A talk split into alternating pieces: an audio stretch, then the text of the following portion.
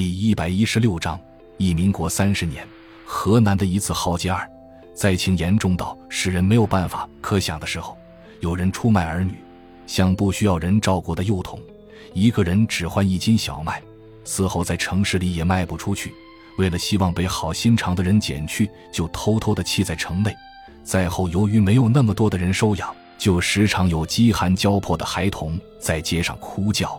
而已，深夜尤为凄惨可悲。县政府县长已被调换为东北人李峰，和省主席李培基颇有关系，勇于负责。为了救济这些气儿，在三十一年（一九四二年）的九月，设立了育婴所一所，预计收容弃婴五十名。而苦于请不到经费，就挪用了省赈济会拨给县救济院的经费一万元做开办费。和挪用了救济院的仓库做经常费，调用救济院的职员负责其事，并聘雇了女护士、保姆等十二人相助之。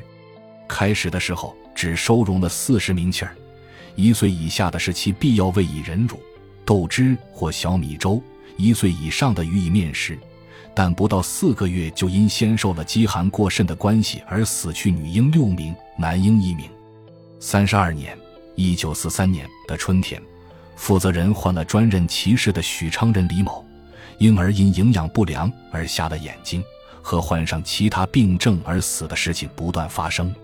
有些夜里，婴儿的尸体像被清除垃圾似的，用铲子铲到麻袋里，运到城北离许玉皇阁后的荒地上草草掩埋了事，却养活了一些野狗。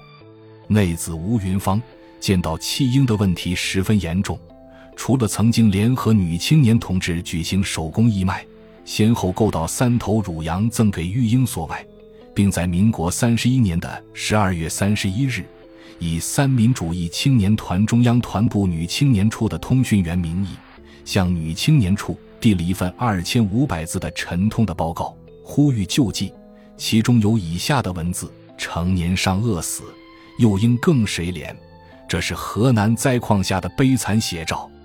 曾见到刚生下的赤身婴儿弃置在谷草上，曾见到仅有三数月的小生命躺在街旁抖擞着啼哭，曾见到刚会坐的幼婴挂着金黄色贴着骨头的面皮，在张着皮色的小眼哭觅他的爸妈。这些有的穿的固然是褴褛不堪，有的还穿得崭新整齐，有的固然是父母养育不起，但是在临丢弃的一刹那间。父母还不忍的会给他弄点馒头拿在手里，有的父母在远远的张望着没人抱走，而又凄然的重来抱起；有的白日怕人见笑，而深夜冒着寒冷，偷偷的把他们的心肝丢在朔风怒吼中的街头啼叫；有些比较好点的，将一根谷草插在孩子们的帽上，抱着遍街转动。可怜的孩子，还以为是爸妈好意的抱着他看新景致呢。哀哀赤婴，谁无父母？茫茫尘世，几人不曾有子女？几此大旱，父母子女各不相顾，文艺酸鼻，遑论目见。稍有人心的，就当人逆己逆，人饥己饥，设身处地而同生同危，设法救济了。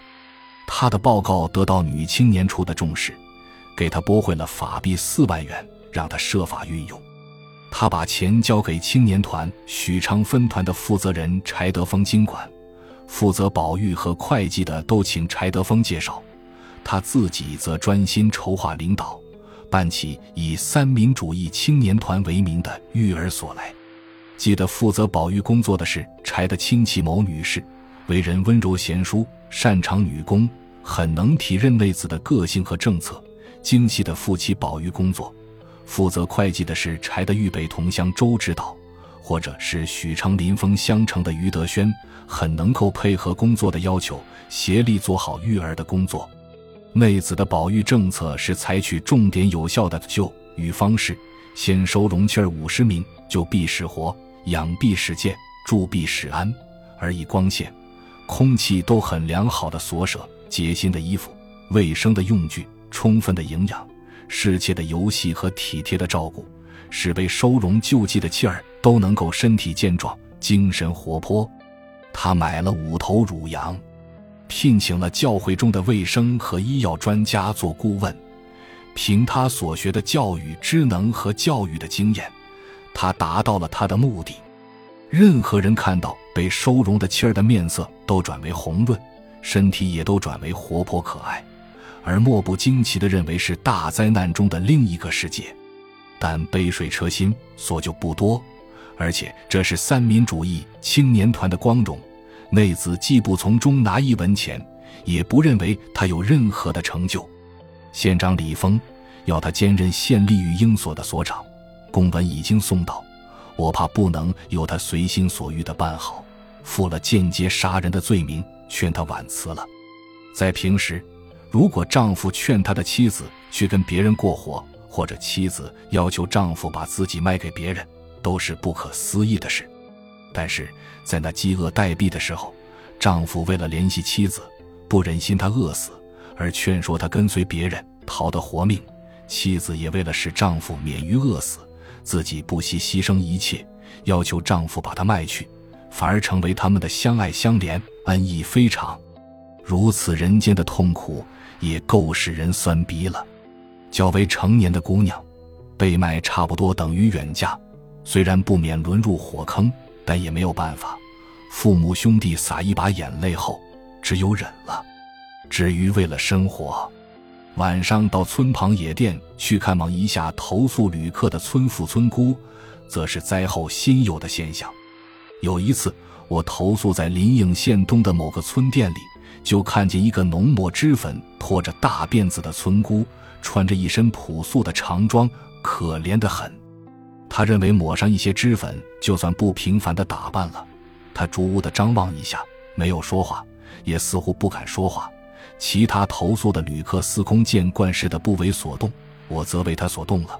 我凄然地想着他的家庭、他的生活、他的遭遇，私下叹息我的无可奈何。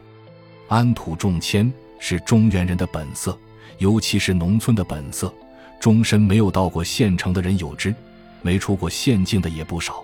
我在河南禹县，距离许昌九十里，西北乡的花石镇当过某校的校长。那个地方距离县城六十里，三面环山。一天，有一个学生向我请假，说是要到县城看一看。我问他看什么，他说听说县城是砖垒的，而他们的方山寨则是石块垒的。又一次，我在与县城南石树里的三峰山看采煤，运煤的小台车从矿口沿着小铁轨推出来，又循着小铁轨的岔道运煤到近旁不同的地方。和火车的吊轨运用相同，觉得怪好玩，就多看了几眼。这时，一个好心肠的矿工告诉我，听说这和许昌的火车轨道一样，看了可以不必到许昌看火车了。我只有笑着点头致谢。说到农人的离开省境，则比现在的出国还难一些。只是，在汉皇连续成灾，人不相顾。父子夫妻生离死别的时候，求生欲刺激起安土重迁的中原农民的斗志。能从军的从军去了，否则相携逃离故土，远奔西安。也有向更远的西北去的，有的全家出动，有的亲友相伴。其因贫病交迫死于途中的，当所难免。土地不值钱，也搬不走。今天胜过明天。倘能留得生命，他日再回来重启炉灶。灾情越来越严重的时候，许昌南关的一对壮年夫妇告诉过我，他们的幼子饿得奄奄一息的时候，没法子救活，救活了也没法子养活，横竖大家早晚都是个死，只是看着焦的要死难过得很，为了不忍看下去，就把他埋掉了。看到台湾的丧葬盛大其事，在人民生活富裕的时候。各地的风俗大致皆然。多难的农村，在大灾荒下死去的人，最初也有亲友助葬，居丧之家略备些红薯和菜汤聊待盛宴。后来居丧之家被不起饮食，助葬之人也缺乏了气力，就把尸体抬到附近破坏过的公路旁边，向深沟里一丢了事，最多是推下些泥土掩盖起来。传说有挖吃这些尸体的心肝的。以当时的灾情论不足为怪，灾后就把尸体掩埋在死者的庭院，埋在死者的床边。最后是只有让死者停尸在床了。感谢您的收听，本集已经播讲完毕。喜欢请订阅专辑，关注主播主页，更多精彩内容等着你。